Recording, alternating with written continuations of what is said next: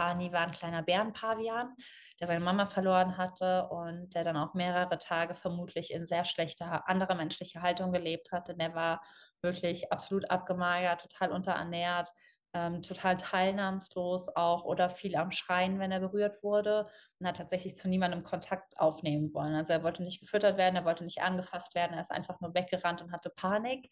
Das war so mein erster Morgen in der Station. Und auf einmal kommt dieser kleine Affe auf mich zugerannt, vor anderen Leuten weg und springt mir in die Arme, hält fest, lässt nicht mehr los und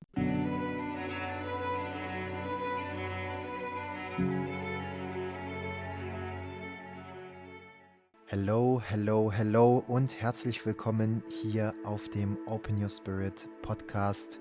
Schön, dass du wieder mit dabei bist bei deinem Nummer 1 Podcast rund um das Thema persönliche Erfüllung. Und mit persönlicher Erfüllung meinen wir alles. Wir meinen deine Gesundheit, wir meinen deine Ausrichtung, deine Beziehung zu dir selbst, zu deinem Umfeld, zu deinen Freunden, zu deiner Familie, deine Sexualität, dein Finanzleben, alles, was da mit hineinfließen darf, um dir heute in diesem gegenwärtigen Moment Fülle zu schenken oder vielleicht auch gar nichts von allem, weil du irgendwie erkannt hast, dass du auch mit viel, viel weniger glücklich sein kannst in deinem Leben. Und darum geht es auch unter anderem hier in diesem Podcast. Denn diesen Satz hat meine heutige Gästin einige Male in diesem Podcast gesagt. Ich durfte für mich feststellen, dass ich eigentlich mit viel, viel weniger glücklich sein kann und diese Illusion des Materialismus quasi durch meine Erfahrungen auflösen konnte. Denn ich habe heute bei uns im Open Your Spirit Michi Schreiber zu Gast. Michi Schreiber bezeichnet sich selbst als Tierschützerin, als Autorin und als Wildlife Coach. Sie selber hat auch ein Buch bereits schon veröffentlicht, das heißt Unbändig, wo sie sich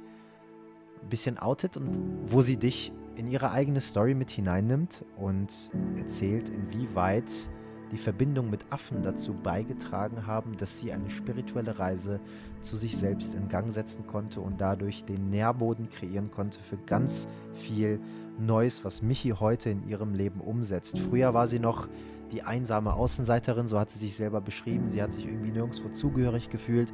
Mal war sie zu dick, mal war sie zu dünn, dann war sie irgendwie zu künstlich und dann war sie irgendwie zu natürlich. Und diese ganze Geschichte teilt sie auch heute unter anderem in diesem Podcast, wo sie irgendwie gemerkt hat, schon während der Schulzeit und auch darüber hinaus, dass da irgendwas nicht passt. Und trotzdem wusste sie immer wieder, alles wird irgendwann gut. Und heute kann sie retrospektiv die damals sich noch einsam fühlende Michi betrachten und ihr wirklich eine Umarmung geben und sagen, schön, dass du damals im Vertrauen warst. Und auch heute bleibe ich weiter im Vertrauen, denn das Leben bleibt natürlich auch immer weiter turbulent. Auf jeden Fall ist es eine wahnsinnig, wahnsinnig inspirierende Journey mit der Begegnung des Affen Barnis, die Michi für sich erleben durfte und dadurch, wie gesagt, eine spirituelle Reise in Gang gesetzt worden ist, die sie heute unter anderem mit uns teilt. Wir haben einen wahnsinnig schönen Dialog stattfinden lassen. Auch ich durfte die eine oder andere Sache gerade aus unserer jetzigen Lebenssituation teilen, wo ähnliche Situationen erlebt worden sind, die auch wieder neue Prozesse in mir in Gang gesetzt haben. Ich freue mich auf jeden Fall sehr, diesen Podcast heute hier mit dir zu teilen. Alle weiteren Informationen zu Michi, falls du über diese Podcast-Folge neugierig geworden bist, findest du natürlich immer wieder in den Show Notes. Und ansonsten, wenn dir die Folge gefällt, bist du auch immer herzlich eingeladen, sie mit deinen Liebsten zu teilen, um diese Inspiration raus in die Welt zu bringen.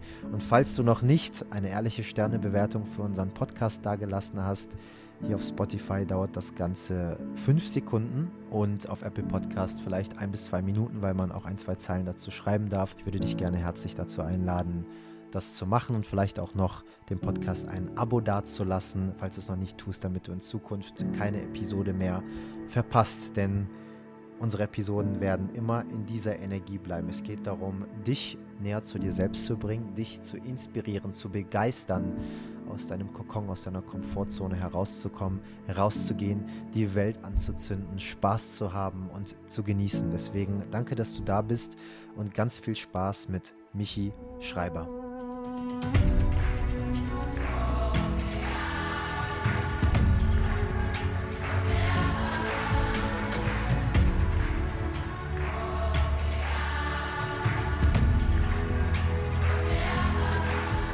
So, wir sind zurück im Open Your Spirit Podcast. Der Aufzeichnens-Button ist gedrückt und ich freue mich extrem heute wieder auf eine Interview-Episode, denn ich habe eine wundervolle Gästin äh, mit dabei, die ganz viel Wildheit heute mit hineinbringen darf, äh, wenn, man, wenn man das so sagen darf.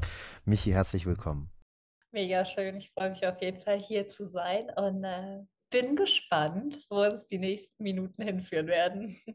Ja, wir drehen jetzt gerade von Costa Rica nach England. Du hast mir gerade schon gesagt, du bist gerade in den letzten Zügen deines Masters drüben. Magst du uns vielleicht mal kurz so ein bisschen in dein Privatleben mit hineinbringen? Was machst du da genau? Ja, äh, wie sieht so mein Privatleben gerade aus? Also ich bin gerade in England, aber ich pendle natürlich immer als Tierschützerin, als Autorin, als alles, was ich so rund um die Welt der Affen mache, tatsächlich andauernd zwischen England, Deutschland und Südafrika. Und gerade sieht mein Alltag aber so aus, dass ich Vorlesungen besuche, nebenbei eben mein Orga meine Organisation, mein Unternehmen manage und ja, mich auf meine Masterarbeit vorbereite. So sieht es privat aus. Hin und wieder werde ich von meinem Mann und meinem Hund besucht. Also es ist ein chaotischer, bunter Alltag, aber mit viel Verbundenheit, viel Liebe und viel, viel Raum für Tiere.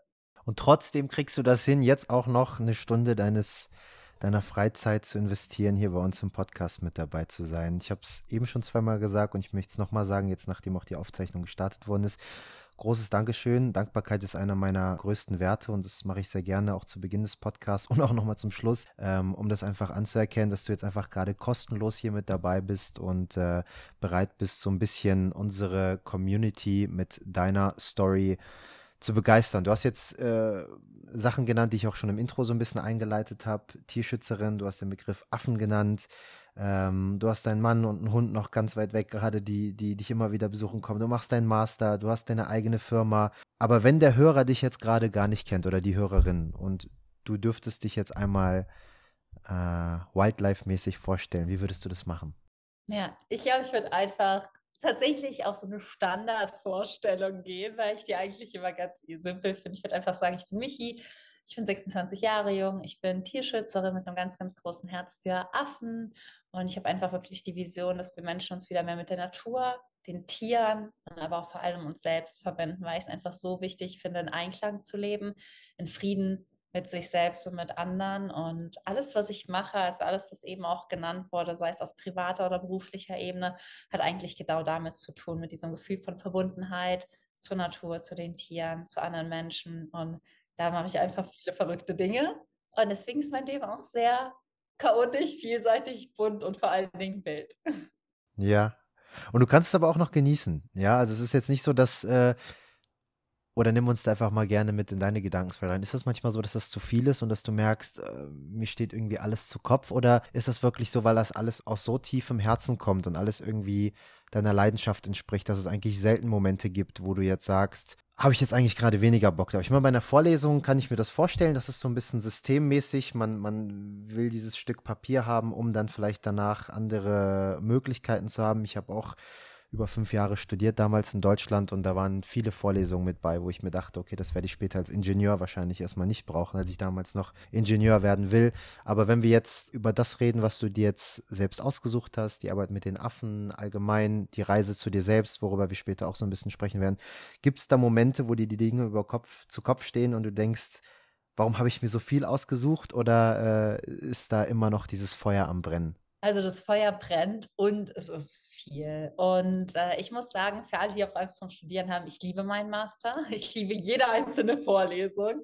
Also es kann tatsächlich auch anders sein. Äh, mein Master ist ja auch Primate Conservation, also Tier- und Artenschutz für Primaten, für Affen. Das heißt, es dreht sich alles darum. Und meine Dozenten sind so geil. Die kommen auch mit ihren Affen-Fanshirts in den Unterricht. Bei meiner einen Dozentin steht so, Mama der Gibbons, was so ihre Lieblingsprimatenart ist. Mein anderer Dozent, äh, keine Ahnung, hat eine Affenhalskette. Also wir sind schon ein sehr außergewöhnlicher Haufen. Ja. Wir sind ein kleiner Studiengang. Wir sind irgendwie 16, 17 Masterstudenten mit fünf Dozenten, die alle irgendwie auf ihrer eigenen Welle surfen und sich trotzdem sehr respektieren. Deswegen ist mein Studium schon tatsächlich mit großer Ausnahme zu vielem anderen, was ich so zum Master gehört habe, richtig, richtig, richtig geil.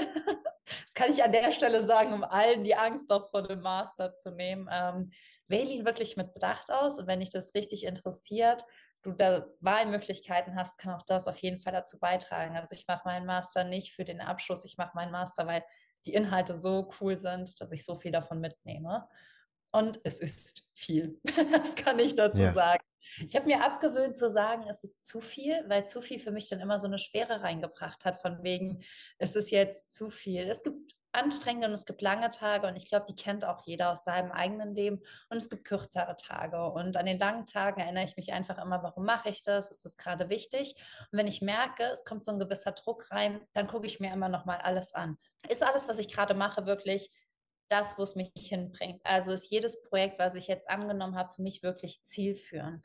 Und darüber habe ich wirklich für mich evaluiert, dass ich meine Energie einfach in das fließen lasse, wo ich hin mag. Und das sind bei mir aktuell zwar viele Projekte, aber jedes Projekt gibt mir was. Also mein Master macht mich sehr happy auf meiner Nerd-Ebene, dass ich mich total freue, mit irgendwem über privaten Fachbegriffe fuseln zu können und mich in so eine Literatur einzulesen, während natürlich mein Unternehmen und wie ich es leite, total meine spirituelle Seite, sage ich mal, befriedigt, während ähm, auch mein Verein mir ganz, ganz viel Raum gibt, auch mit Kindern zu arbeiten, auch eben mit den Tieren selbst mitzuwirken. Und meine Bücher sind für mich so mein kreativer Freiraum. Also eigentlich hat jeder Raum für mich so eine Ader, die ich leben möchte. Und alles, was ich eigentlich lernen darf, ist die immer in Balance zu halten. Und wenn ich das Gefühl habe, es ist irgendwie zu viel, dann merke ich, dass diese Bereiche aus der Balance gekommen sind. Und das kann jetzt zwar vom Master halt noch mal kurz passieren, wo ich so merke, okay, alles darf runtergefahren werden, um die Masterarbeit zu beenden.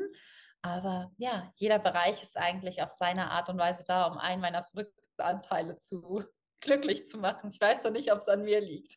Ja, herzlichen Glückwunsch erstmal dafür, dass du äh, eine so tiefe Leidenschaft äh, für dich entdecken durftest. Ich bin felsenfest davon überzeugt, dass wenn ein Mensch wirklich seinem Herzensruf nachgeht, dass ähm, es keine zu langen Tage oder kein zu viel irgendwie wirklich gibt, weil das ja genau das ist, was dich ja eigentlich nährt. Das ist ja auch das, was du gerade so gesagt hast. Und wenn wir das natürlich auch spirituell formulieren wollen, dass die Energie, die überhaupt dieses ganze Happening in Gang setzt, wahrscheinlich sowieso viel, viel größer und abstrakter ist und einfach mit unserem Verstand gar nicht begriffen werden kann, warum wir überhaupt das tun, was wir gerade wirklich tun. Aber wir meinen und erzählen uns dann auch zu verstehen, dass ich gerade das tue, weil ich das und das mag oder dies und dies jenes gerade passieren muss. Aber das, was uns ja eigentlich irgendwie pusht und lenkt, viel, viel größer ist. Aber bevor wir jetzt in diese Richtung ausschweifen, hast du jetzt sehr, sehr häufig den Begriff Affen und Primaten verwendet. Und das ist ja auch so dieses Hauptthema. Jetzt fragt sich vielleicht der Hörer oder die Hörerin, die dich jetzt nicht kennen, wie kommt man überhaupt zu diesem Thema? Was ist deine Story? Wenn man auf deine Homepage geht, dann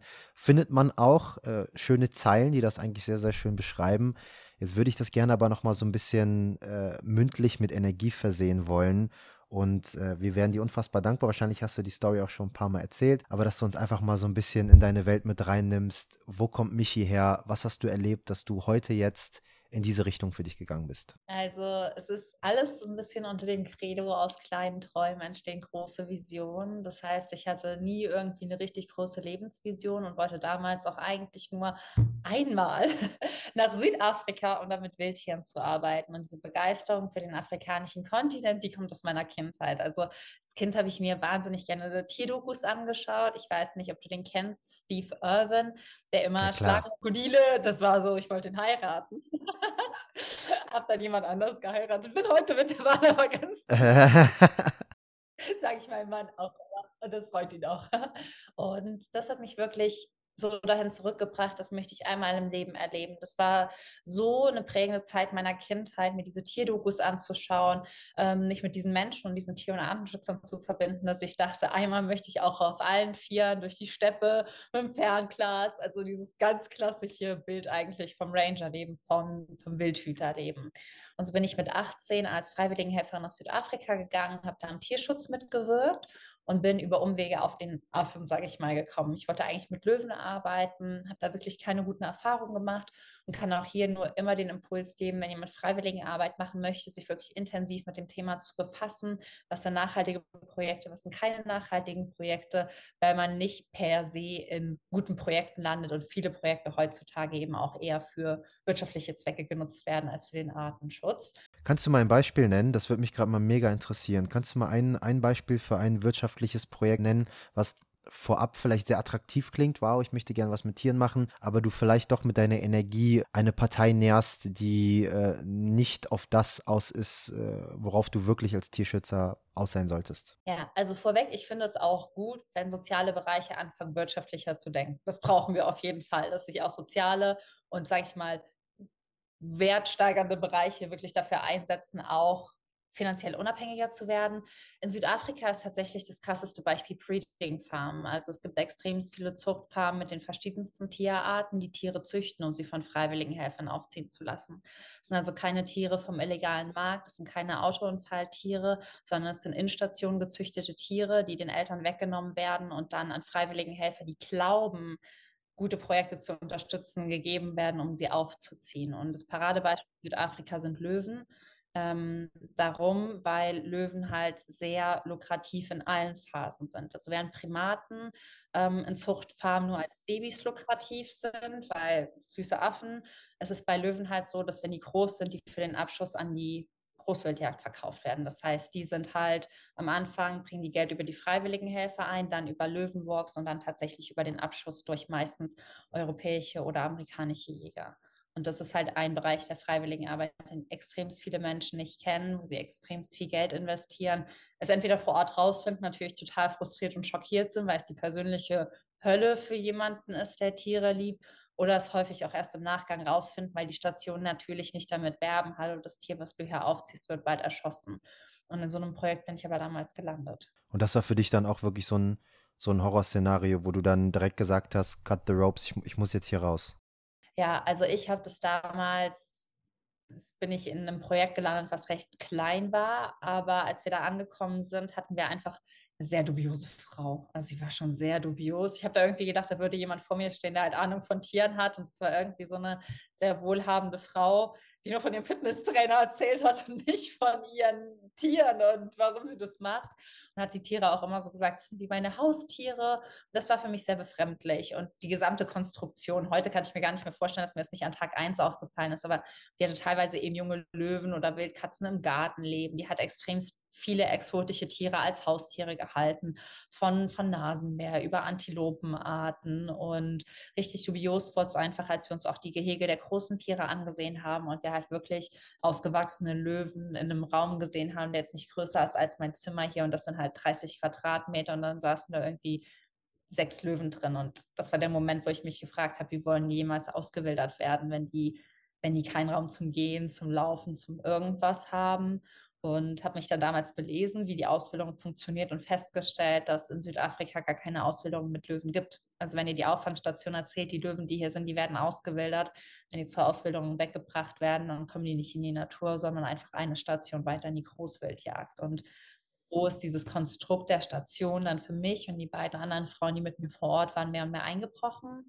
Und dann haben wir unsere Sachen gepackt und sind auf Safari gefahren und nie wieder zurückgekommen haben tatsächlich, weil ich wurde über eine deutsche Agentur vermittelt, ähm, die ja auch Geld dafür bekommen hatte, dass sie mich in dieses Projekt vermittelt, ähm, dann nochmal Beschwerde eingereicht und die haben das Projekt tatsächlich auch rausgenommen aus dem Programm, aber es gibt in Südafrika mehr Löwen in Gefangenschaft als in Freiheit und das sagt schon sehr viel darüber aus, wie groß dieser Zweig und die Ausbeutung von Löwen, aber natürlich auch anderen Tieren sind. Südafrika ist halt primär mit Löwen, weil die halt die lukrativsten Tiere sind wegen freiwilligen Arbeit, Lion Walks, Großfeldjagd.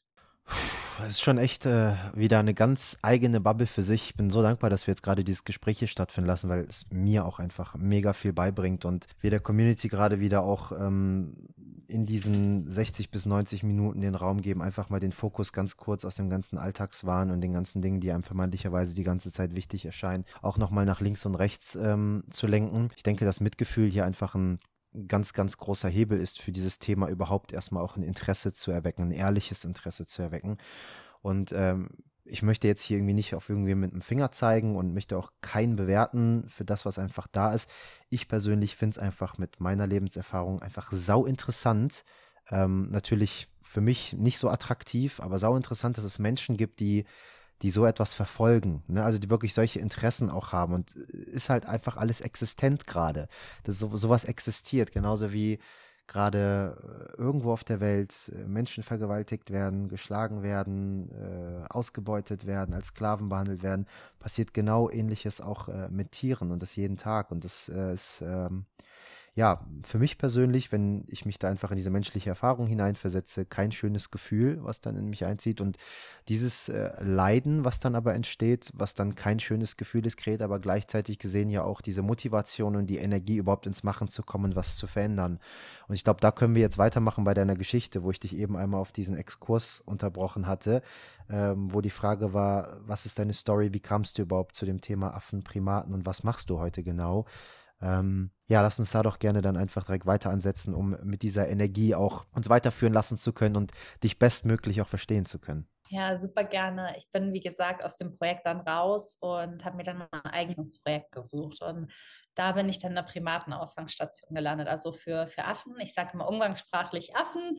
Ähm, Primaten ist nur, sage ich mal, der wissenschaftlichere Begriff, aber ich versuche mich hier immer auf den Affen zu beschränken. Ähm, nur falls das zwischendurch durcheinander rutscht, dass jeder irgendwie weiß, wovon ich rede.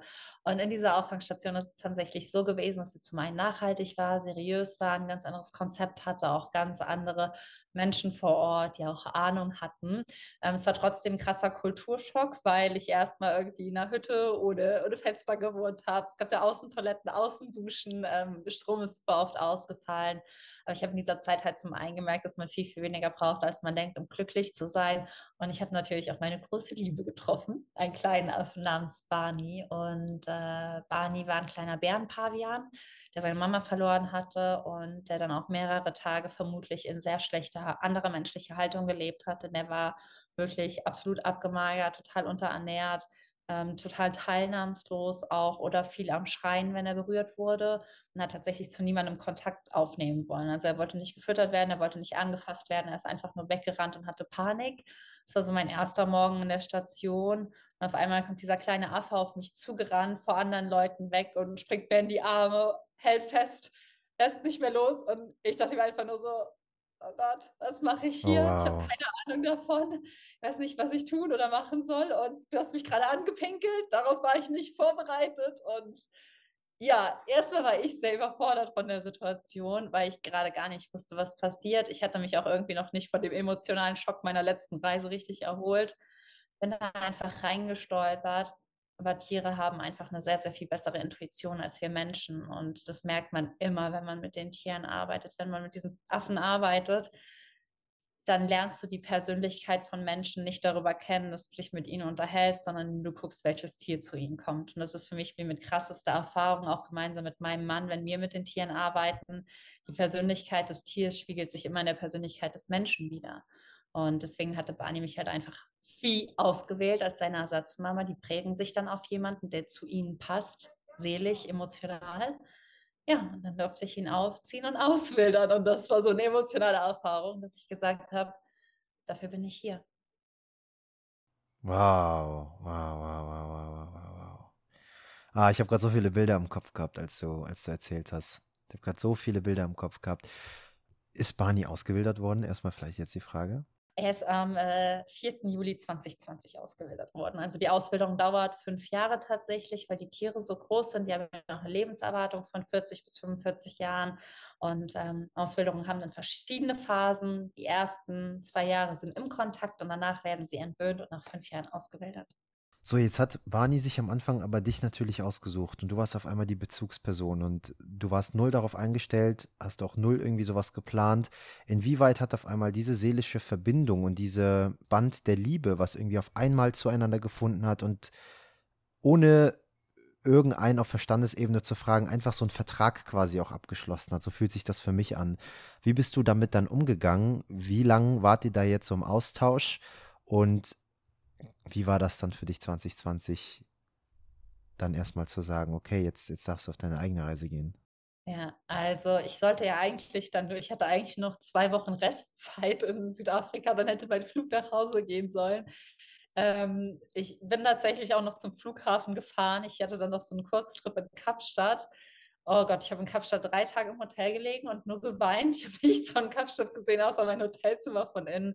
Und ich wusste, ich kann nicht fliegen, aber ich wusste halt nicht, wie ich das zu Hause irgendwem erklären sollte, dass ich mich dass ich auf einmal dieses Gefühl habe, dass ich mich wie verliebt habe und dass ich da bleiben muss, weil ich bin so schon so ein bisschen anders in der Familie gewesen, sehr tierverbunden, während der Rest meiner Familie das nicht so ist. Ich war gefühlt immer so eine Art Außenseiter und ich hatte schon wieder das Gefühl, Leute enttäuschen zu müssen. Aber das erste Mal war ich durch die Liebe zu den Tieren halt, sag ich mal, stark genug, Nein zu anderen und Ja zu mir selbst zu sagen. Ich bin dann tatsächlich am Check-in-Schalter ich umgedreht und bin nicht geflogen und zurück dann zu Bani getrennt. Und ja, bin ich bis zum letzten Tag meines Visums geblieben, also mehrere Monate noch in Südafrika, habe ihn die ersten Monate aufgezogen und gegen Ende meiner Zeit war es einfach so, die Tiere sind ganz am Anfang intensiv betreut.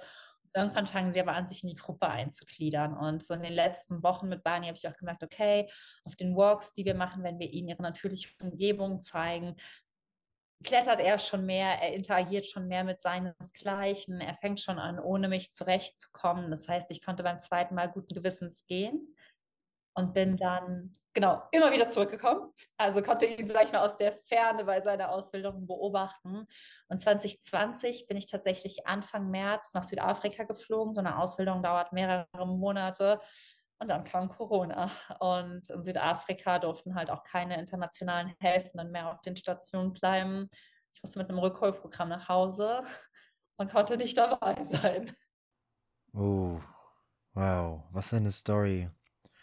Was eine Story. Danke an allererster Stelle erstmal, dass du das hier so mit uns teilst. Ich kann mich da sehr stark hineinversetzen und, und fühle in diesem Moment, während ich das mache, mega viele Emotionen. Also es ist wirklich, ich fühle eine Schönheit von Emotionen, aber wirklich eine riesige Palette von, von A bis Z, das wirklich alles mit dabei ist. Und ich habe mich auf diesen Podcast heute hier vorbereitet und es ist so, so lustig. Ich habe äh, an alles irgendwie gedacht, aber eigentlich genau an das nicht, was jetzt gerade hochkommt, was irgendwie gerade geteilt werden möchte äh, in dieser ganzen Vorbereitung, weil wir ähm, hier in Costa Rica gerade in, in ähnlichen Situationen waren. Also einmal hatten wir jetzt so das Thema, dass auf einmal ein Straßenhund irgendwie vor unserer Tür war und, und wir, wir ihn dann irgendwie so vor uns adoptiert haben und der bis heute jeden Morgen in unser Bett springt und irgendwie für sich das geilste Leben gerade irgendwie führt und sich mit unserer Hündin, die wir aus Deutschland nachgeholt haben, super, super gut versteht. Ähm, was dann passiert ist, ist es zwei Wochen vor der Kastration und die Story habe ich noch nie geteilt. Die teile ich jetzt gerade hier das erste Mal.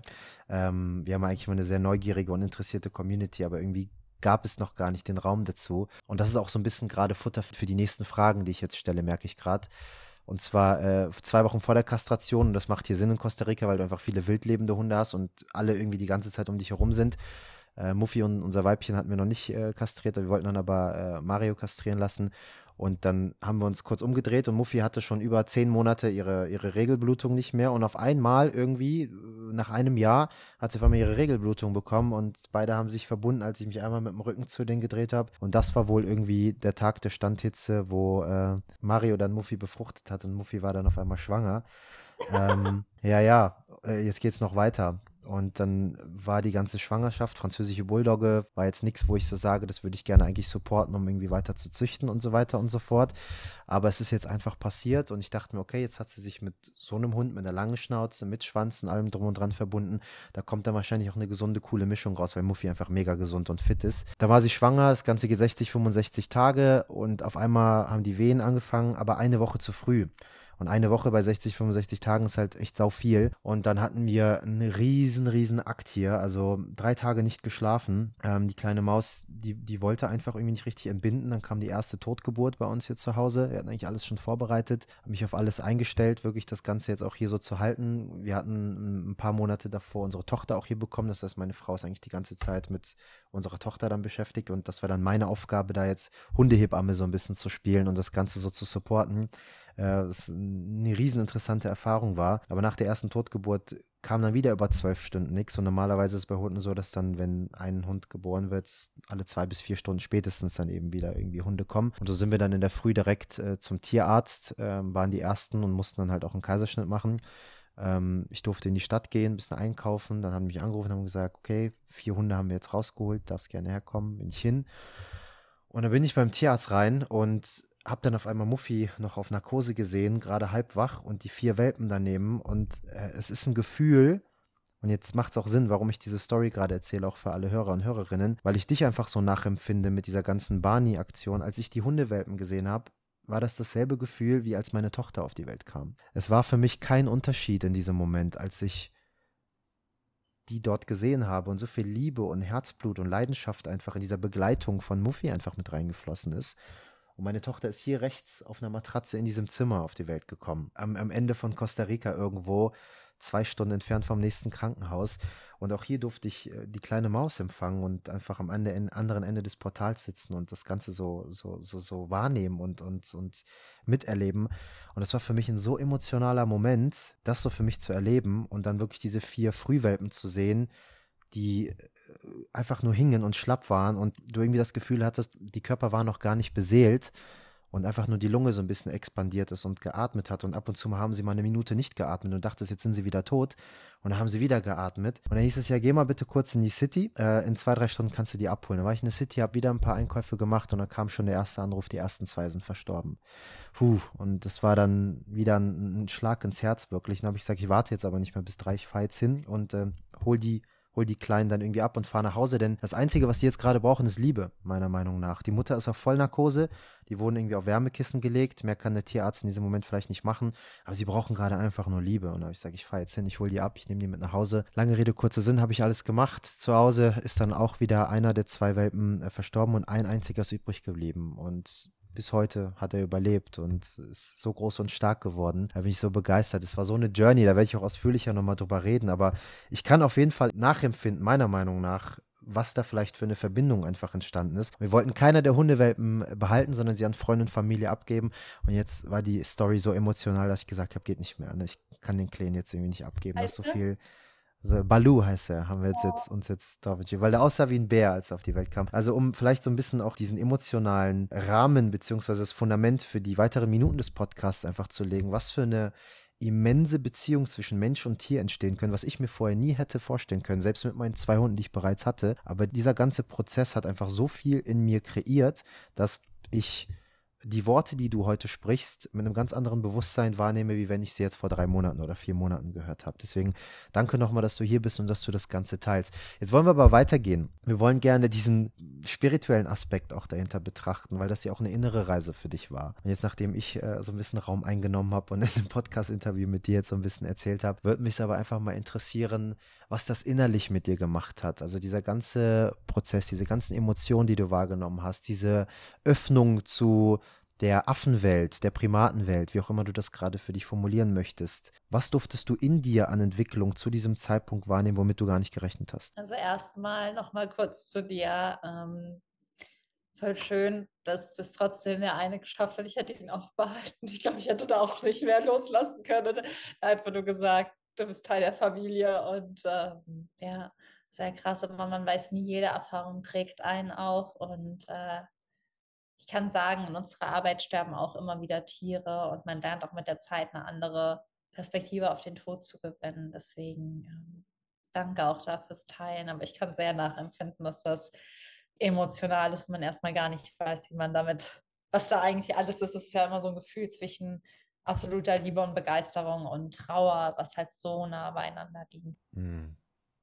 Ja, ja, danke dafür. Danke fürs Sehen. Ich habe die Frage darüber vergessen, die du gestellt hast, weil ich, das noch rücken, weil ich noch so in der Energie war weil, und ich noch so an Balu gedacht habe und noch gar nicht bereit für eine neue Frage. Also müsstest du die Frage jetzt noch wiederholen.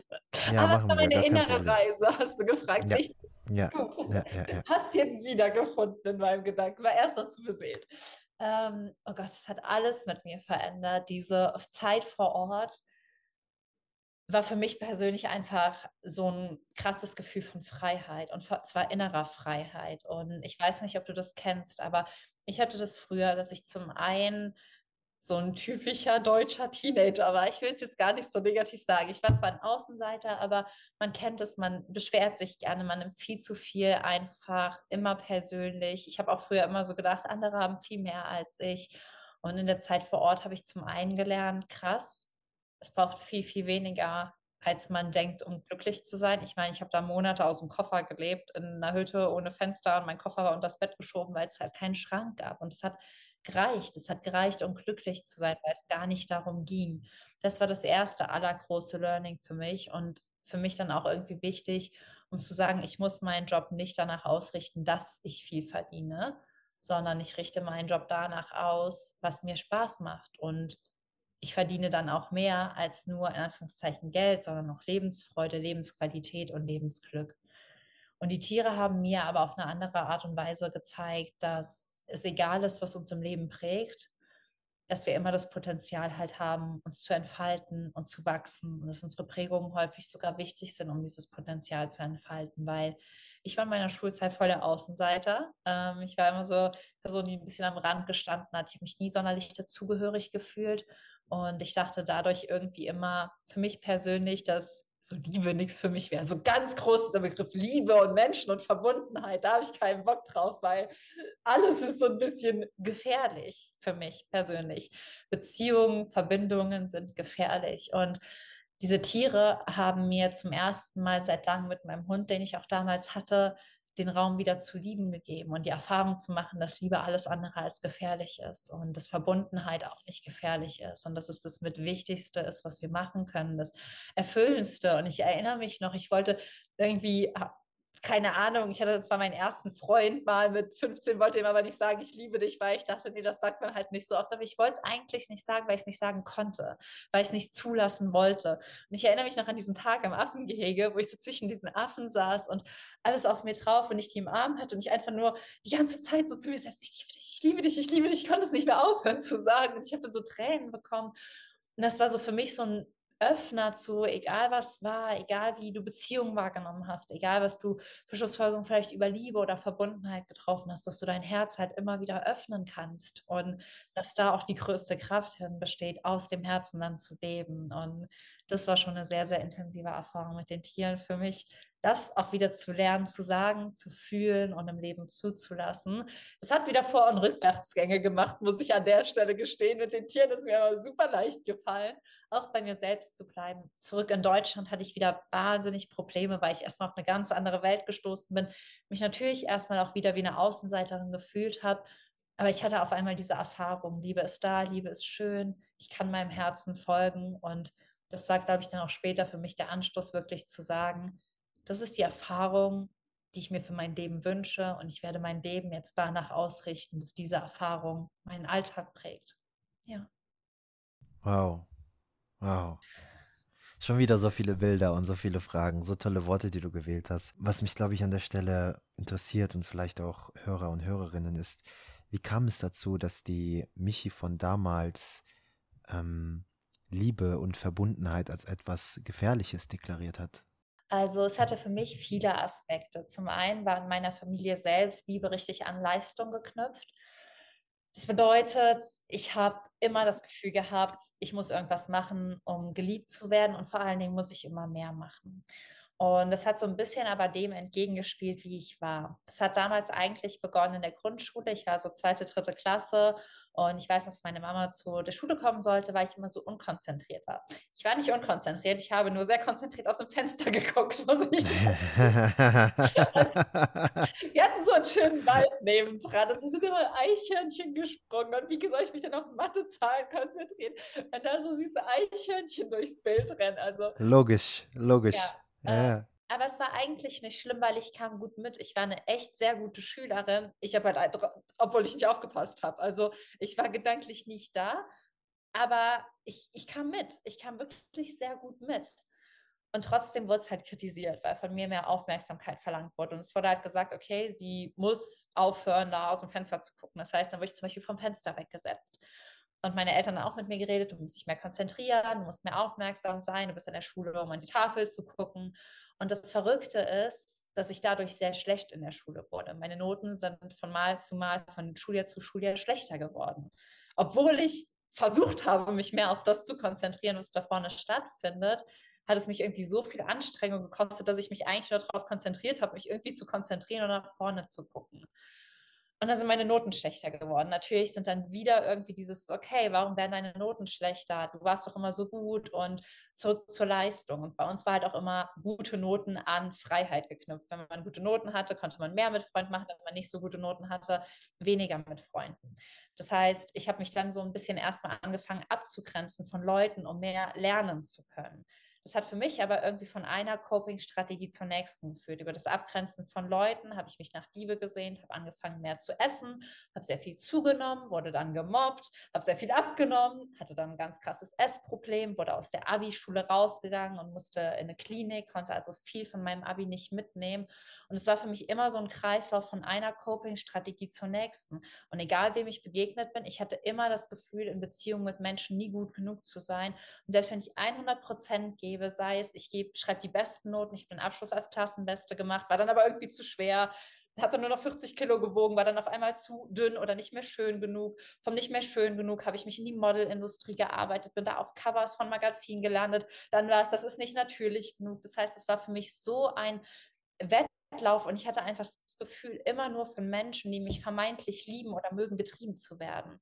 Und das war für mich ganz schlimm, sodass ich irgendwann gar keine Beziehung mehr wollte. Ich wollte einfach keine Menschen mehr. Zum einen hatte ich das Gefühl, dass die, die mich lieben, mich treiben. Und zum anderen hatte ich halt einfach immer wieder diese Erfahrung von Ablehnung, Bewertung oder auch Ausgrenzung und Mobbing gemacht, sodass ich einfach nur sagte, am liebsten würde ich als eine Autorin auf einer einsamen Insel enden und keine Ahnung, nie heiraten oder so. Ich habe immer gesagt, ich werde nie heiraten, nie in meinem Leben. Ich will keine Menschen. Es hat mich lange gedauert auf allen Ebenen wieder Beziehung zuzulassen, von der Ebene der Tiere hin zu meiner Partnerschaft mit meinem Mann, hin zu wieder einer gesunden Beziehung mit meiner Kernfamilie und dann im letzten Schritt sogar Freundschaften. Und ich muss sagen, das Thema Freundschaften in meinem Leben zuzulassen, habe ich für mich erst vor zwei Jahren wieder gemacht. Das war für mich Step für Step wieder zu lernen, Beziehung kann anders gelebt werden. Und ja, da hatte ich auf jeden Fall eine verrückte Reise von 9 bis 19, wenn man das so sagen darf.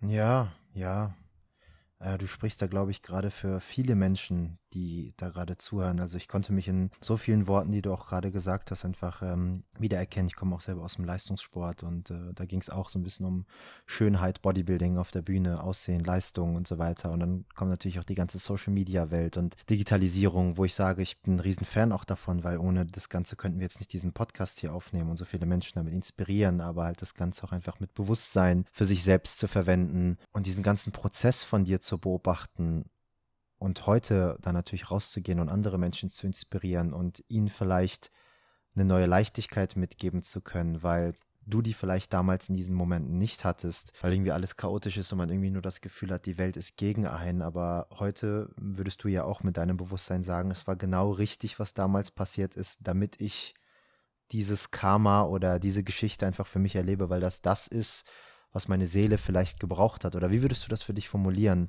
Warum ist das alles so passiert, was du für dich erlebt hast? Wäre ich nicht damals so ein innerlich gebrochener Mensch gewesen, hätte ich ja nie diese Beziehung zu Bani aufbauen können. Ich meine, das ist das, was ich am Anfang sagte. Die Tiere matchen sich mit dem, was sich auf Seelenebene verbindet. Und wenn ich damals mir Bani angucke, klein, verloren, sich klein fühlen, verloren, zu wenig Gewicht in dieser Welt und dieses Mädchen, was Bani begegnet, war Bani einfach wirklich der Spiegel meiner Seele. Und diese Erfahrung war einfach unfassbar wichtig für mich, um A, jemanden zu finden, in dem ich mich wiedererkenne, auf eine ganz andere Art und Weise wie nie erwartet. Und zeitgleich auch, um zu lernen, du bist gut so, wie du bist. Ähm, das war für mich halt ganz wichtig und ich sehe das bis heute bei Menschen. Ich sehe das, ich sehe in Menschen immer Tiere, das finde ich ganz spannend. Und ich denke mir immer, unsere ganze Welt da draußen ist wie so ein Zebra, was sich in so ein Stachelschweinkostüm versucht zu, zu, zu zwängen und so ein Elefant, der irgendwie in Löwenmähne sich umhängt und ein Vogel, der irgendwie versucht zu schwimmen. Und ich denke mir einfach, das passt gar nicht. Warum seid ihr nicht alle einfach ihr selbst? Warum lebt ihr nicht einfach eure Wahrheit? Und das waren die zwei Dinge ohne diese Erfahrung hätte ich nie diese Verbundenheit zu Bani aufbauen können, weil es sich auf Herzensebene gematcht hat, auf Erfahrungs- und auf Seelenebene. Und gleichzeitig war es für mich die wichtigste Erfahrung, wirklich zu lernen, du bist gut so, wie du bist, weil ich habe alles durchgemacht, von, von Streber, von Dünste der Klasse, von Versuchen zu sein, irgendwie extremst schön. Alles habe ich mitgemacht und mich nie in diesen Extremen gut gefühlt. Um zu lernen, dass es nicht darum geht, diesen Idealen im Außen hinterher zu rennen. Aber ich brauchte diese Erfahrung eben einfach auch, um heute zu sagen, ich lebe nach meinen eigenen Idealen. Deswegen, ja, es war schwer und gleichzeitig, ich weiß nicht, ob du das kennst, hatte ich immer das Gefühl, so ganz tief in mir, vielleicht auch, weil ich so viel allein war, bin auch immer allein ins Kino gegangen, weil ich wirklich einsam war in dieser Zeit. Aber ich hatte immer das Gefühl, dass in mir ein Teil war, der dachte, alles wird gut. Und was ich ganz spannend finde, als ich mit diesem Thema Meditation angefangen habe und auch in Meditation zu meinem Kind zurückgegangen bin, zu meinem inneren Kind, aber auch zu früheren Situationen, dass ich da irgendwie das Gefühl hatte, Zeit ist sowieso nur eine Illusion. Und eigentlich war auch ich immer bei mir. Dieses Gefühl, alles wird irgendwann gut, hat mich einfach durch diese Zeiten getragen und mir Hoffnung gegeben, am Ende dann Entscheidungen zu treffen und zu sagen, gut, dann gehe ich jetzt alleine nach Südafrika. Und eigentlich war das auch gut, weil ich war die Einzige aus dem Abi, die nach Südafrika gehen wollte, weil alle anderen sich nur getraut haben, in Anführungszeichen nur, mit ihren Freunden nach Australien zu gehen. Aber ich war ja schon gewohnt, die letzten zehn Jahre allein zu sein, da konnte ich auch alleine reisen. Hm. Ja, du hast gerade wieder, wieder schöne Stichworte genannt. Dankeschön für diesen so intimen Einblick in deinem Leben und für das Teilen. Vor allem auch diese innere Kindarbeit, was ich immer als so eine schöne Visualisierung mit hineinbringe, auch bei uns in der Arbeit, wo sehr, sehr häufig einfach Durchbrüche passieren. Und das teilen wir jetzt einfach mal hier im Podcast mit allen Leuten und die können sich gerne mal selbst hineinversetzen. Ist, wir machen ja immer diese innere Kindreise. Wir schauen nach innen und wir schauen, wo ist jetzt der kleine Navid oder ähm, wo ist die kleine Michi und, und dann transformiere ich mich mal oder teleportiere mich mal in mein altes Kinderzimmer und sitze dann da auf dem Bett und fange vielleicht ein Gespräch an. Wir fangen an zu spielen und ich freue mich an, weil ich habe ihn oder sie ja lange nicht mehr besucht und er weiß eigentlich, wer ich bin, aber ich darf jetzt erstmal eine Verbindung aufbauen. Diese ganze Geschichte kennen wir ja. Und das ist auch super und das immer wieder täglich zu praktizieren, in Meditation vorbeizugehen, zu besuchen und zu fragen, was brauchst du heute gerade? Aber gleichzeitig gesehen auch zu wissen, dass die alte weise Michi und der alte weise Navid, der jetzt vielleicht 30 Jahre älter ist und das ganze Game schon für sich irgendwie durch hat, auch gerade hinter uns steht und einfach gerade so auf uns blickt und sagt, ey, da wo du gerade bist, ist genau perfekt, mach dir keine Sorgen, alles wird gut. Und ich glaube, das ist dann auch die alte weise Michi, die vielleicht dann doch neben dir saß im Kinosaal, während du dein Popcorn gegessen hast und während du ähm, dir deine Filme angeschaut hast oder während der Navid vielleicht damals sich auch irgendwie immer wie so ein Alien gefühlt hat und irgendwie dachte, warum sind die Leute so und wo ist irgendwie, wo ist deren Herz hin? Das war immer so mein Konflikt damals, weil meine Familie war so reich an Liebe. Natürlich haben wir auch unsere Schatten und Erwartungshaltungen und den persischen Stolz und allem drum und dran. Ist alles mit eingeflossen. Aber diese tiefe Liebe und dieses, ich liebe dich genauso wie du bist und es ist egal, ob du jetzt gerade die coolsten Yu-Gi-Oh! Karten hast oder äh, mit Beyblades spielst oder die Serie cool findest oder das, das war jetzt das, was bei, der, bei uns damals in der Kindheit in war. Äh, die Älteren verdrehen jetzt vielleicht die Augen und die sind jetzt vielleicht bei anderen Themen und die Jüngeren wissen gar nicht, was ist. Aber das war dann bei uns eher so und mir war das eigentlich immer egal. Ich war immer mit jedem befreundet, weil es immer nur um diesen Moment ging, was wir einfach gerade voneinander bezogen haben und das war dann irgendwo so, so Liebe und deswegen kann ich das vollkommen nachempfinden, dass du dadurch eben diese, dieses innere Kind vielleicht dann auch so auf Barney so ein bisschen projizieren konntest und in ihm einfach dieses abgemagerte, den Außenseiter irgendwie gesehen hast und gesagt hast, ich gebe dir jetzt das, was ich damals nicht bekommen habe und vielleicht dadurch so ein bisschen in die Heilung zu finden. Und das beendet dann vielleicht dieses, dieses Wiederholen von ich ziehe toxische Freunde an, die irgendwie nur was von mir wollen oder Partner an, die äh, die Partnerschaft an gewissen Bedingungen knüpfen und mir nicht irgendwie die Luft zum Atmen lassen. Und würdest du sagen, dass seitdem diese Geschichte mit Barney passiert ist, dass seitdem auch auf einmal deine Frequenz sich verändert hat und dadurch auch du nicht mehr dieselben Dinge wie damals angezogen hast in deinem Leben? Tatsächlich nicht. Also es ist ganz spannend. Damals war mir das gar nicht bewusst. Als ich da mit 18, 19 war, war es mir ehrlicherweise nicht bewusst. Ich wusste einfach nur, irgendwas fühlt sich hier gerade anders an. Es ist leicht, es ist frei. Und natürlich, als ich dann Monate später zurück nach Deutschland bin, habe ich gesagt, ich werde das nicht vergessen. Ich werde diese Erfahrung nicht vergessen. Und trotzdem habe ich mich, als ich zurückgekommen bin, erstmal wieder angepasst. Ich bin dann in eine Vollzeitstelle gegangen, einfach um Geld zusammenzuarbeiten, habe dann angefangen, Lehramt zu studieren, was meine Eltern auch immer gut gefunden haben damals. Und war dann irgendwie trotzdem auf einmal in diesem alten Wertesystem. Und der Knackpunkt bei mir kam eigentlich erst Jahre später, und zwar im Sommer 2019.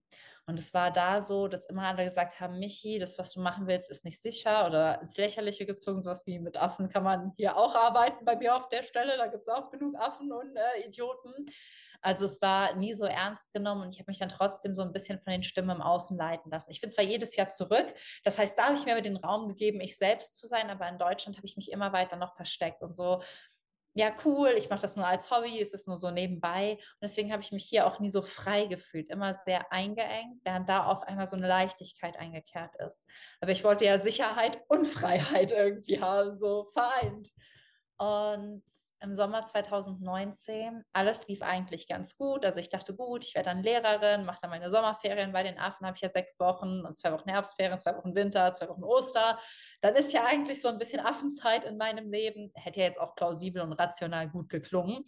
Ähm, aber alles einfach eingebrochen. Ich hatte einen echt gut bezahlten Job, der mir einfach von heute auf morgen gekündigt wurde neben dem Studium. Mein Opa, der mir so nah war, ist gestorben. Das war für mich sehr schwer als ich nach Hause kam, meine Eltern mir gesagt haben, dass mein Opa gestorben ist, war irgendwie einen Tag später die Krebsdiagnose von meinem Papa im Raum. Und dann ist bei meinem Studium alles schief gerannt. Und ich habe da einfach wirklich gesessen. Ich habe so geweint wie schon lange nicht mehr und mich einfach nur gefragt, was ist diese Sicherheit eigentlich überhaupt? Weil alles, was ich mir die letzten drei Jahre aufgebaut habe, um Zeit in meinen Ferien mit den Affen verbringen zu können, hat ja gar nicht existiert in Wahrheit. Da war ja keine Sicherheit. Das war einfach nur, weil es mehr Leute gemacht haben. So hat es sich sicherer angefühlt. Aber de facto gibt es keine Sicherheit. Es gibt keine Garantie für Gesundheit. Es gibt keine Garantie für morgen. Und das wurde mir in dem Moment bewusst. Und das ist der Moment, wo ich mit Spiritualität angefangen habe. Also mit Meditation. Ich habe dann erst später festgestellt, wie vielleicht spirituell ich mein Leben lang schon war. Ich habe immer viel Traumreisen gemacht. Ich habe mir immer von klein auf so Delfinmusik auch angehört und als würde ich mit denen sprechen. Ich hatte immer diese Verbundenheit, aber ich konnte es nie benennen, dieses Vertrauen. Und meistens wurde es auch immer gesagt, ich wäre ein bisschen verrückt, weil ich ja einfach so viel geträumt habe und einfach so viel mir vorstellen konnte. Und über Spiritualität hat all das, was sich komisch hat anfühlen lassen, auf einmal einen Namen bekommen. Auch mit meinem Mann. Ich hatte immer dieses Gefühl, warum auch immer, seit ich das erste Mal richtig hingeguckt habe. Ich muss sagen, er hat sich, wir haben vier Monate zusammen getanzt und er ist so ein Verstecktier, so ein Chamäleon. Er ist Chamäleon vom Tier her den siehst du einfach nicht, weil der sich immer versucht, unter der Menge unterzutauchen. Und den ersten Abend, als ich den gesehen habe, hatte ich irgendwie so ein krasses Gefühl. Und es hat zwei Jahre von da an gebraucht, weil der auch ein schwieriger Kamerad nicht im Sinne der Persönlichkeit ist, sondern weil er so schüchtern ist, dass er gefühlt vor allem und jedem wegrennt, ähm, das zu machen. Und in dem Moment, wo ich ihn geküsst habe, ich habe ihn geküsst, war auch so alles zwischen uns klar. Wir haben so schnell geheiratet, wir sind seit über fünf Jahren verheiratet. Und ich hatte immer dieses Gefühl, bei den Tieren, bei gewissen Menschen, gewissen Situationen und über Spiritualität, habe ich auf einmal angefangen, diesem Gefühl und dieser Intuition Namen geben zu können, Raum geben zu können über Meditation. Und dadurch habe ich diese Verbindung zu dem Gefühl, was ich mal hatte, halten können und leben können. Und das war's. Aber es hat nicht die Erfahrung gereicht. Ich brauchte wirklich die Tools, ich musste lernen, was Meditation ist. Es ist mir auch von vorne an leicht gefallen, tatsächlich. Ich dachte mal, ich könnte das nicht. Ich saß das erste Mal auf dem Meditationskissen und dachte, warum habe ich denn erst jetzt damit angefangen? Das ist ja so geil. Deswegen, ja, das kam erst Jahre später. So eine schöne Geschichte und äh, du erzählst das auch so schön mit, mit all den Ups und Downs. Ähm, Opa, Vater, ähm, wie du deinen heutigen Mann kennengelernt hast. Also ähm, es ist interessant, finde ich, zu sehen, dass alles, was wir eigentlich hier auf dieser Welt erleben, eigentlich nur darauf ausgelegt ist, um dich diesem Einheitsgefühl, diesem, diesen höheren Bewusstseinswellen näher zu bringen. Und wenn, hart formuliert, jetzt gerade die Krebsdiagnose deines Vaters oder der Tod deines Opas oder weiß ich nicht, der Verlust von vier Welpen, die dir irgendwie äh, so herzensnah waren, wie jetzt bei mir gerade in einem aktuellen Moment oder ähm, andere private Themen, die auch mich oder meine Frau oder ganz viele andere Menschen belasten, dass eigentlich alles nur dafür da ist, um dich irgendwie Gott näher zu bringen und Gott in diesem Falle dieses Gefühl in dir der Einheit, diese bedingungslose Liebe, diese formlose und zeitlose Energie, die eigentlich die ganze Zeit existent ist und uns ja tatsächlich ausmacht, unsere Essenz ist, wo alles irgendwie mündet. Und deswegen finde ich das super schön, dass du diese Geschichte so erzählst und einfach zeigst, dass manche Menschen sich vielleicht gerade in einem Punkt in ihrem Leben befinden, wo gerade noch viel Chaos und Turbulenzen irgendwie da ist, aber das Vertrauen eingeladen werden kann, weil es eben Menschen wie dich gibt oder ganz viele andere Menschen, die immer wieder sagen, in diesem Moment habe ich mich auch vielleicht verloren, aber heute hat das Ganze irgendwie dazu geführt, dass ich erkennen kann, wofür das eigentlich da war. Deswegen bleib im Vertrauen und genieß irgendwie die Reise, ne? Das ist auf jeden Wahr. Und da auch wirklich auf dieses Gefühl zu vertrauen, was du hast. Also nicht immer nur, was du siehst. Unser Sehsinn ist so eingeschränkt, so verdammt eingeschränkt sondern wieder mehr auch mit diesem Gefühl zu gehen und darauf zu vertrauen, was da kommt und sich anzubinden und sich zu verbinden mit, mit dem, was über uns ist, mit dem, was mehr ist als wir sind, aber auch mit anderen Menschen, weil du kannst auch immer auf das Wissen und die Weisheit von anderen Menschen zurückgreifen und Deswegen ist auch dieses Wort Verbundenheit für mich in der Vision, weil damit hat eigentlich alles zu tun. Und das ist ja auch am Ende das Natürliche die Natur ist ja auch alles mit allem verbunden. Es gibt ja keine Lücken in der Natur. Es gibt ja nicht so ein bisschen weißes Fleck, nichts gibt es ja nicht in der Natur. Und das zu verstehen, wir sind Naturwesen und die Natur ist magisch. Und das war für mich einfach eine ganz neue Sicht, die Welt zu sehen. Und gleichzeitig habe ich darüber halt, wie ich meinte, alles rückwirkend verstanden. Warum, warum kommen gewisse Persönlichkeiten von Affen zu mir, während andere mich überhaupt nicht leiden können? Wirklich gar nicht.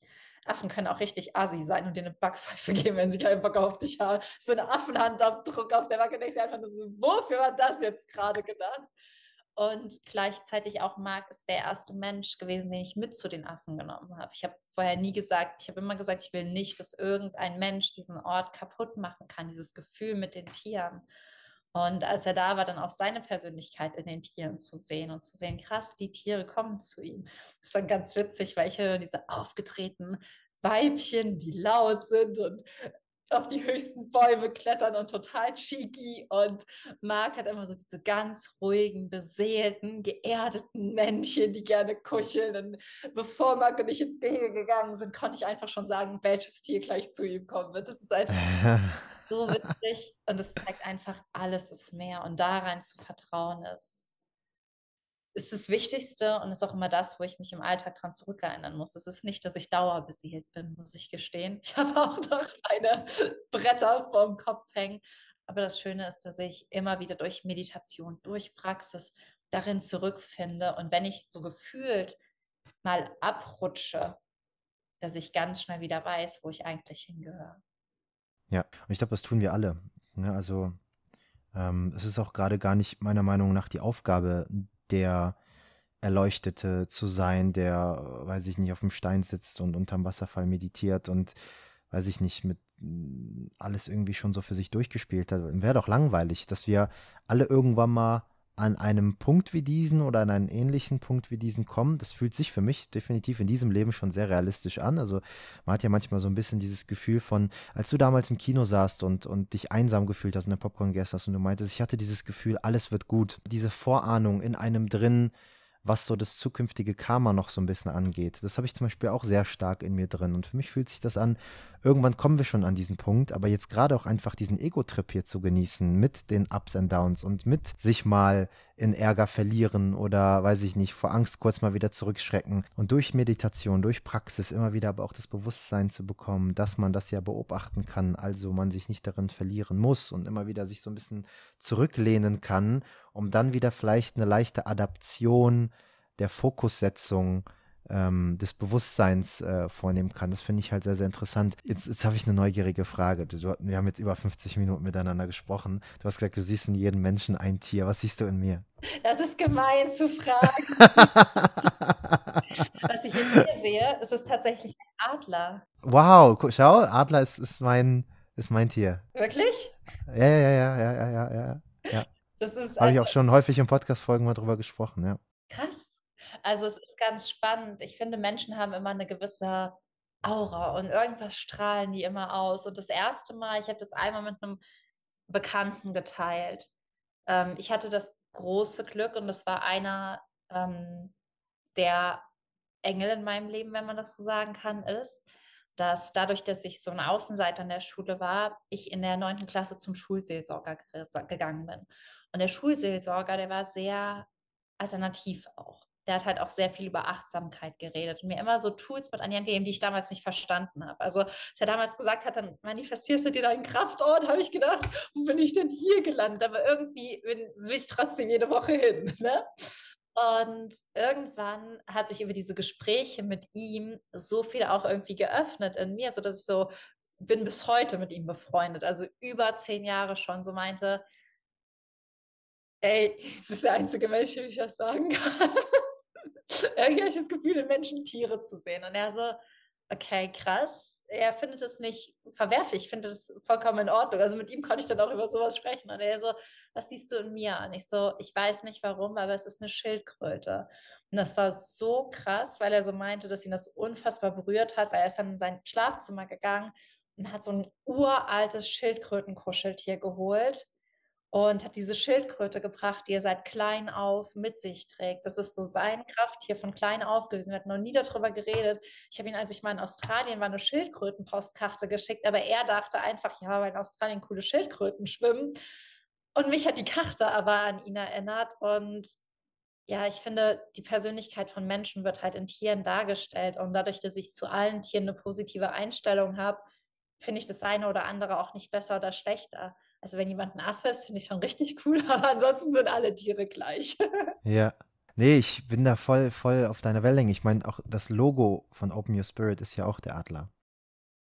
Schau, es ist ja auch der Adler. Und äh, Adler ist ein Tier, der mich schon sehr häufig in meinem Leben besucht hat, auf verschiedenen Ebenen, ob das in psychedelischen Erfahrungen war oder ob das eben so im Alltag war. Äh, ist ein äh, Tier, der mir sehr geholfen hat, meine Männlichkeit zu heilen, die äh, damals gebrochen war, weil der Adler auch für Fokus, für männliche Energie, für Klarheit steht. Und in meinem emotionalen Wirrwarr und in diesem weiblichen Chaos, den ich sehr stark in meinem Leben, in meiner Jugend gelebt habe, hat mir genau diese männliche Klarheit und der Fokus ähm, einfach gefehlt. Und ähm, dann erinnere ich mich noch an meine erste Ayahuasca-Zeremonie, die habe ich auch hier mal aufgenommen, wo der Adler auf meinem Bauch saß und mich äh, fünf Stunden lang angeguckt hat und ich die ganze Zeit fünf Stunden lang äh, die 4-6-8-Atmung gemacht habe, ohne Pause. Ähm, mittendrin doch eine Pause war, als ich einmal nachgetrunken habe. Und dann habe ich weiter nur diese Atemtechnik gemacht. Und er saß die ganze Zeit auf meinem Bauch und hat mich die ganze Zeit angeguckt und gesagt, fokussier dich.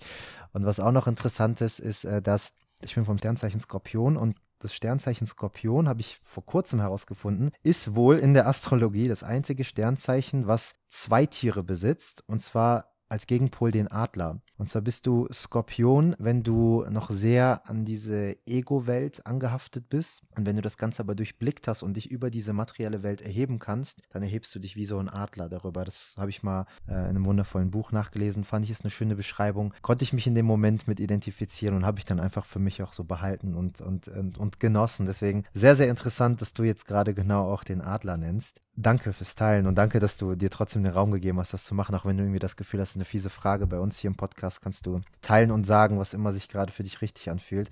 Wie geht es denn jetzt für dich in Zukunft weiter mit deinen Projekten nach deinem Master? Was hast du denn alles jetzt noch so vor? Magst du uns vielleicht einen kurzen Ausblick geben zum Schluss? Also, es steht jetzt so im nächsten Jahr an. Äh, ein großes Thema, was ansteht, ist mein zweites Buch. Es wird Anfang nächsten Jahres rauskommen. Das erste Buch ging also über meine Reise zu den Affen. Also greift auch so ein bisschen auf, was, worüber wir heute gesprochen haben. Das zweite Buch ist dann, wie mein Mann zu den Affen findet. Und wir haben es zusammengeschrieben, was eine wundervolle Erfahrung war. Ähm, denn heute ist alles sehr harmonisch und man denkt, oh, das war alles easy. Aber man muss halt sagen, ich bin so eine ganz tollkühne Tierschützerin und so voller Energie, Marc ist ein bodenständiger Beamter, also wirklich Sicherheit en masse, ähm, wo ich auch ganz lange dachte, wie kann das zusammenpassen? Warum fühlt sich das mit dem so richtig an, wenn es eigentlich fühlt sich überhaupt nicht richtig an. Es war so ganz komisch, dass ich auch lernen durfte von ihm. Es war die krasseste, es war mit einer der weisesten Sätze von seinerseits wo wir so einen Wertekompass gebastelt haben. Und mein Hauptwert ist Freiheit und Marks Hauptwert ist Sicherheit. So in unseren spirituellen Übungen. Ich so, Gott, können uns eigentlich auch direkt scheiden lassen. Das wird nie funktionieren. Und Marc ist dann immer so ganz süß, rational und sagte, warum? Das Gegenteil von Freiheit äh, und Sicherheit ist doch nicht Freiheit, sondern Unsicherheit. Und ich so, oh, ja, das Gegenteil von Sicherheit ist gar nicht Freiheit, es ist Unsicherheit. Und dann saß ich erstmal da nicht so, vielleicht warten wir noch mit der Scheidung. Weil ich tatsächlich immer so, ich bin sehr emotional. Und wenn so Dinge mich frustrieren, dann kann ich auch sehr schnell mal kurz sehr frustriert werden. Und das zweite Buch geht aber eben darum, wie diese beiden Welten aufeinandertreffen. Er das erste Mal zu den Affen kommt, seine Erfahrung, wir das Ganze auch gemeinsam erleben. Ähm, das ist ein großes Projekt, an dem ich jetzt gerade arbeite, neben dem Master. Und das riesengroße Projekt ist tatsächlich der Aufbau der eigenen Farm. Also wir haben uns dazu entschlossen, eine eigene Auffangstation zu gründen. Sind jetzt gerade wirklich an den Hintergrundarbeiten, um gegen Ende nächsten Jahres halt starten zu können, weil tatsächlich im Westcup in Südafrika nach wie vor extrem viele Mensch-Tier-Interaktionen sind, die halt nicht friedlich enden, wo viele Tiere angeschossen, erschossen werden, überfahren, ähm, Brände, äh, illegaler Handel, ähm, aber auch mit Tieren, die Marx sehr am Herzen liegen. Marx ein absoluter Schlangenfan tatsächlich. Auch damit gibt es natürlich extrem viele Problematiken. Das heißt, das nächste große Thema ist dann der Aufbau einer eigenen Auffangstation, sowohl für Affen als eben aber auch für alle Wildtiere, die wirklich in Not geraten sind. Und Marc macht dann auch seinen Schlangenfänger, ist er ja schon. Und wenn Menschen dann auch da Probleme, sage ich mal, haben, kann er zu denen fahren und die Tiere fangen. Denn Schlangen sind wirklich auch hier im Podcast, ich weiß, viele haben Angst, absolut missverstandene Tiere. Und ähm, ja. ja, ja, das ist das Projekt Nummer zwei. Tolle Projekte. Dankeschön, dass ihr da rausgeht und dass ihr das macht. Sehr, sehr inspirierend. Von dem einen Buch hast du ja schon ein bisschen gesprochen. Unbändig heißt das für alle, die vielleicht das Ganze noch nicht gelesen haben. Wir werden das in den Show Notes auch markieren. Wie das neue Buch heißt, das wirst du uns wahrscheinlich erstmal noch nicht verraten. Das wird ja erstmal eine Überraschung bleiben oder darfst du das schon teilen? Der Titel ist noch nicht fest. Man muss den Titel ja immer final mit einem Verlag bestimmen und so lange darf man sagen. Und mein Traumtitel wurde abgelehnt, weil im September ein Buch rauskommt, das schon so heißt. Also, Darfst du das verraten wenigstens? Der, äh, der Arbeitstitel war Unter Affenflitterwochen in der Bildnis, aber das kann es nicht werden, weil äh, ein Buch im September rauskommt, was Unter Affen heißt. Wow. Man darf halt so nah nacheinander halt äh, verlagstechnisch. Ja, man kann dann irgendwie noch Genehmigungen beantragen. Allerdings ist es natürlich auch marketingtechnisch nicht cool, weil das auch in der Presse etc. für Verwirrung sorgt. Deswegen wird davon abgeraten. Aber das ist zumindest der Arbeitstitel gewesen. Und nochmal zu dem Punkt mit den Schlangen. Ähm, finde ich auch, dass Schlangen, also ich finde, Schlangen sind einer der feinfühligsten und sensibelsten Tiere, ähm, die ich bisher so hier in Costa Rica auch kennenlernen konnte. Also wenn man sich einfach mal auf die einlässt, mal ganz kurz und mal schaut, ne, was da eigentlich so passiert und man wirklich hinschaut. Das ist ja genauso wie, du hast einen Hund die ganze Zeit zu Hause. Ich bin jetzt seit, seit über vier Jahren habe ich einen Hund, aber ich habe das Gefühl, dass ich erst hier in Costa Rica angefangen habe, meinen Hund richtig zu beobachten und ihm auch wirklich Zeit zu geben, zu verstehen, warum gewisse Dinge wann, wie, wo passieren, dass nichts willkürlich ist, alles eine Intention hat und alles, alles gerade richtig ist. Und ich glaube, wenn wir das machen, äh, erstens lädt das erstmal Präsenz ein, B, verstärkt das diese Verbundenheit, die du auch so kreiert hast und C, ähm, macht es das Leben viel, viel schöner und, und interaktiver. Man fühlt sich mehr gesehen und man kann natürlich dann auch diese Liebe wieder weitergeben. Ich wünsche dir an dieser Stelle im Namen des gesamten Open Your Spirit Teams, aber auch Marc, deinem Ehemann, äh, dem ganzen Team, was euch vielleicht auch im Hintergrund noch unterstützt, die wir jetzt alle namentlich nicht genannt haben, alles, alles erdenklich Gute für die Zukunft. Ganz viel Liebe, ganz viel Genuss in jedem Prozess, den ihr verspürt. Und zum Abschluss unseres Podcasts, wenn wir einen Gast oder eine Gästin immer nur das erste Mal da haben, stellen wir immer eine Frage, die sehr, sehr üblich ist. Und die würde ich gerne zum Abschluss nochmal mit dir teilen. Und mich würde sehr interessieren, was du dazu zu sagen hast und deine Worte, deine Energie mit einfließen lassen. Und zwar heißt unser Podcast Open Your Spirit, deine Reise zur Erfüllung. Und Erfüllung ist ja so ein Wort, was von jedem Menschen so ein bisschen unterschiedlich definiert wird. Du hast jetzt eben, zum Beispiel bei Marc würde jetzt vielleicht ein bisschen was mit Sicherheit sagen, du würdest vielleicht jetzt was mit Freiheit reinbringen. Und mich würde jetzt einfach so deine Formulierung zum Thema, was bedeutet Erfüllung für dich interessieren? Für mich bedeutet eigentlich Erfüllung das Leben auf meinen eigenen Werten aufbauen, weil dann, wenn all diese Werte in Fülle sind, dann geht es mir halt gut. Das heißt, ein wertebasiertes Leben. Das bedeutet für mich viel Liebe, viel Verbundenheit, viel Freiheit und auch ein bisschen Frechheit. schön, schön. I like that.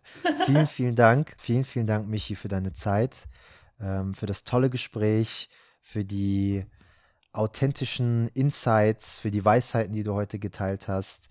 Für alle, die diese Podcast-Folge geliked haben, ach, geliked haben, äh, die Spaß empfunden haben bei dieser Podcast-Folge, die sind herzlich eingeladen, ähm, die natürlich zu teilen Ähm, alles zu Michi findet ihr in den Show Notes und ihr könnt da einfach mal gerne einchecken und vielleicht sogar auch irgendwann als freiwilliger Helfer oder freiwillige Helferin mitwirken und mal so ein bisschen eintauchen und schauen, ob das Ganze in Resonanz geht. Und ansonsten würde ich sagen, wir verabschieden uns jetzt. Ich wünsche dir einen wundervollen Abend in London und bei uns ist jetzt die zweite Tageshälfte in Costa Rica angebrochen. Dankeschön für deine Zeit und alles erdenklich Gute. Danke, ich danke dir auch. Danke für deine Zeit, danke für den Raum, danke auch für deine ruhige, einladende Art. Ein Gespräch ist ja immer nur so schön, beziehungsweise ein Interview wie die Fragen, die man gestellt bekommt. Das ist wirklich eine sehr ruhige, einladende Art, die einem auch den Raum gibt, sich zu öffnen. Deswegen ganz, ganz großes Danke an dich. Und äh, ich hoffe, dass viele was aus der Folge mitnehmen konnten. Definitiv. Bis ganz bald.